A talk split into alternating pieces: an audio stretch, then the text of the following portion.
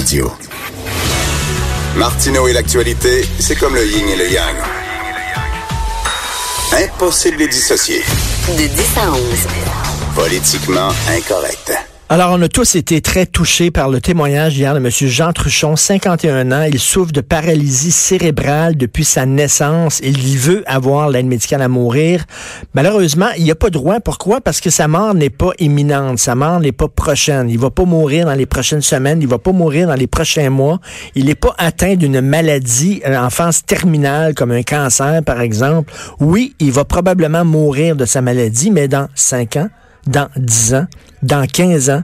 Et depuis ce temps, tout ce temps-là, il va souffrir le martyr. Et lui dit, ben écoute, ça me tente pas. Je veux avoir le droit. Il est dans un CHSLD. Il ne peut pas euh, avoir, euh, il n'a pas, pas l'usage de ses membres. Jusqu'en 2012, il y a un bras qui pouvait bouger. Malheureusement, en 2012, ce bras-là euh, est devenu paralysé. Donc là, il y a seulement que sa tête. Il souffre, il a voulu se noyer, il a voulu se jeter devant une rame de métro, il a voulu faire une grève de la faim pour en finir. Il peut pas. Un moment donné, la loi de l'aide médicale à mourir a été mise sur pied pour faire preuve de compassion, pour faire preuve d'humanisme vis-à-vis les gens qui souffrent. Je trouve c'est épouvantable et c'est d'autant plus bizarre que euh, en 2015, la Cour suprême s'était prononcée, la Cour suprême du Canada s'était prononcée sur tout le dossier de l'aide médicale à mourir et la Cour suprême avait dit euh, oui, on devrait permettre l'aide médicale à mourir un pour les adultes qui euh, ont un consentement éclairé, toute leur tête et qui veulent en finir, et deux, pour les gens qui ont des grosses souffrances, même des handicaps, par exemple, qui ont des grosses souffrances. Donc, on, la, la, la, Cour suprême ouvrait la porte justement à ce qu'on puisse avoir euh, l'aide médicale assistée pour des gens qui ont une paralysie cérébrale. Malheureusement, la loi ne fait pas ça. Nous allons parler avec M. Paul Brunet, président du Conseil de la protection des malades. Bonjour, M. Brunet.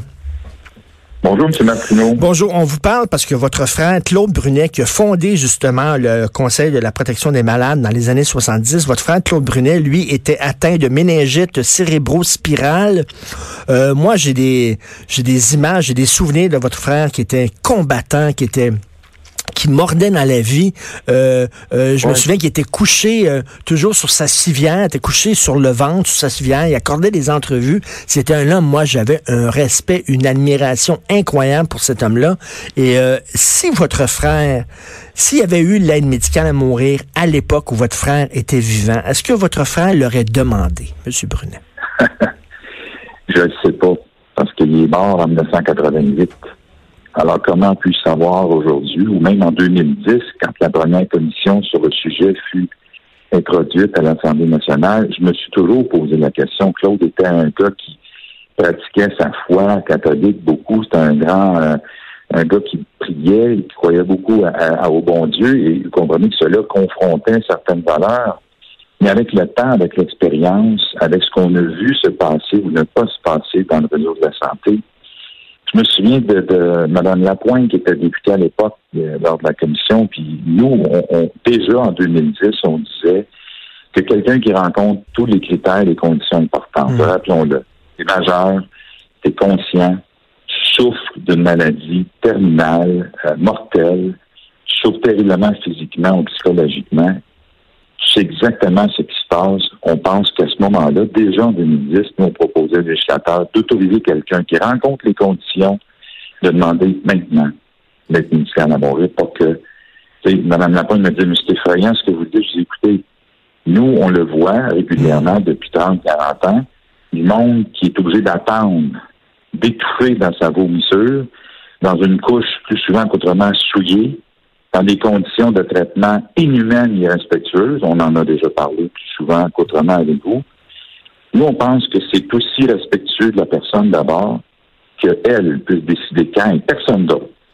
Et c'est spécial parce que quelqu'un qui a, mettons, le cancer du pancréas, mettons, qui lui reste naturellement trois mois à vivre, lui, on va dire, OK, on va écourter tes souffrances et on va te donner l'aide médicale à mourir. Or, quelqu'un qui souffre énormément, comme Monsieur Truchon qu'on a vu, comme votre frère, le Claude Brunet, qui souffrait beaucoup, lui, eux autres, on leur dit, toi, tu vas continuer de souffrir pendant 10-15 ans. C'est incroyable quand même. C'est ça c'est sûr avec quoi on a de la difficulté et probablement que les tribunaux. Puis déjà, je sais que la commission qui a été créée suite au projet de loi 52 se penche notamment sur ce sujet-là. Nous, on le propose depuis 2010, mais on n'aura pas le choix que d'aborder cette question-là. Madame Yvon, la marraine du projet de loi 52, Ben oui. c'est effrayant. Vous qui vous êtes battu avec votre frère toute votre vie pour que les gens reçoivent. C'est ce qu'on fait tous les jours, vous le savez, M. Martin, on se bat pour que le monde reçoive les meilleurs soins possibles. Mais rendu à un moment donné, un gars, une fille, elle doit dire, regarde, moi, là, je suis plus capable. Est-ce que Claude vous a Je déjà dit, est-ce que, est-ce que Claude, votre frère, vous a déjà dit, je, je- je veux mourir? Est-ce que, est-ce que, oui, il tenait à la vie malgré sa condition? Claude et mangeait euh, dans la vie, se battait pour tout le monde. Il aimait fondamentalement la vie. À la fin, parce qu'on se souvient, il a été trouvé par terre dans sa chambre, apparemment victime d'une crise d'épilepsie qui ne sera jamais diagnostiquée. Quelqu'un m'a dit plus tard qu'on l'avait jeté par terre. Il était très, très, très, euh, euh, comment dire, il bougeait énormément, il ne pouvait plus parler.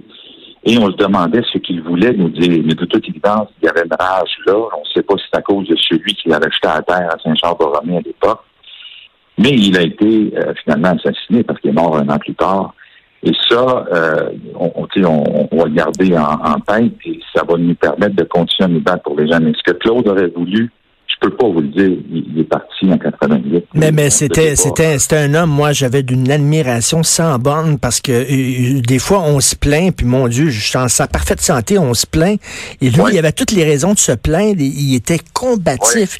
Il, il lui, jusqu'à la toute fin, il, il s'accrochait à la vie. C'était son choix. Cela dit, il y a peut-être quelqu'un d'autre qui, avait, qui avait la même maladie de votre frère, puis ça serait son choix, lui, d'en finir. faut respecter le choix de chacun aussi, là. Tout à fait. Et entre nous, je connais beaucoup de monde qui est lourdement handicapé, mais qui a une force de caractère intérieure, qui nous donne à nous le courage de continuer, nous, les supposés bien portants. Il y a des gars et des filles qui sont lourdement handicapés, rappelons-le, qui ont le goût de vivre comme bien plus que bien de nous autres, les bien Mm. portants, là. Hum. Avec le peu qui leur reste physiquement, ils ont tout le cœur et, et j'en connais, ils sont des exemples extraordinaires à suivre. Et Claude, lui, il trouvait sa force quoi dans la foi? Vous dites qu'il était croyant? Dans la foi, il avait, il aimait ça quand il sentait qu'il pouvait avoir aidé quelqu'un et c'est un peu l'œuvre qu'il nous a léguée et qu'on tente de perpétuer. Essayer de faire une différence. Essayer de changer parfois le calvaire que représentent de petites choses auxquelles les gens n'ont pas accès pour que l'État, les établissements, les soignants en mettent un petit peu plus avec les, limites euh, auxquelles elles se sont confrontées. Et quand on ne peut plus donner de soins, quand bon, de permettre aux gens comme euh, comme M. Truchon, ben, d'en finir, puis ça serait sa décision à lui, parce que c'est incroyable de dire non. Lui a essayé de se tuer, il voulait, il voulait se, il voulait se jeter devant un métro, il voulait faire une grève de la faim, tout ça. Il veut en finir, et je trouve ça inhumain de dire non, toi tu vas continuer de souffrir jusqu'à jusqu'à la fin. La fin qui peut arriver, comme je le dis, dans 15 ans, là. On sait pas. Oui. Mais tu sais, dans, dans certains établissements, il faut se rappeler qu'en 2009, les médecins avaient répondu dans un sondage à 70 ils, étaient dans- ils faisaient déjà l'euthanasie dans les hôpitaux. Alors, qu'est-ce que ça veut dire? Ça, ça veut dire, comme on le voit souvent, j'ai un ami très proche qui est mort récemment, il a demandé des soins de confort pour en finir. Et le médecin les lui a prodigué un peu plus de morphine, puis à un moment donné, le Ah cœur ne va plus. Alors, c'est c'est pas loin de l'aide médicale à mourir, mais on appelle ça les soins de confort. Il y a des gars, des filles qui sont médecins, qui savent comment ça marche et qui, à un moment donné, après avoir parlé à la- aux patients, à la famille, disent OK, on va donner les soins de confort, on va arrêter le combat, mais on va éviter les souffrances. Et à un moment donné, la personne s'éteint naturellement, doucement. C'est un peu ça aussi, hein. On n'est pas dans la procédure des 24 conditions de la loi, mais on est quelque part dans quelque chose qui s'appelle euh, agir plus humainement envers ça. Et ceux qui le souhaitent et qui ont toute leur tête pour le décider.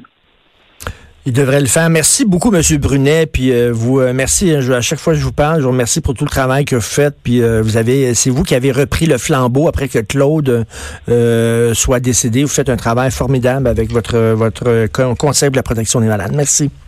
Merci, M. Merci. Et M. Brunet qui a pris du temps, il est, dans le sud, puis il a pris du temps quand même pour nous parler parce que c'est un sujet qui lui tient extrêmement à cœur. Lui, Claude Brunet, il voulait vivre, il voulait continuer à vivre. Écoute, il n'y avait rien qu'une tête qui bougeait, c'est tout, rien qu'une des lèvres. Et lui, il s'accrochait à la vie, Puis il y en a d'autres, comme M. Jean Truchon, lui, ça ne tente pas. Puis c'est son choix, puis c'est correct. Ça veut pas dire qu'il y en a un qui est meilleur que l'autre, puis l'autre qui a plus de force de caractère que l'autre.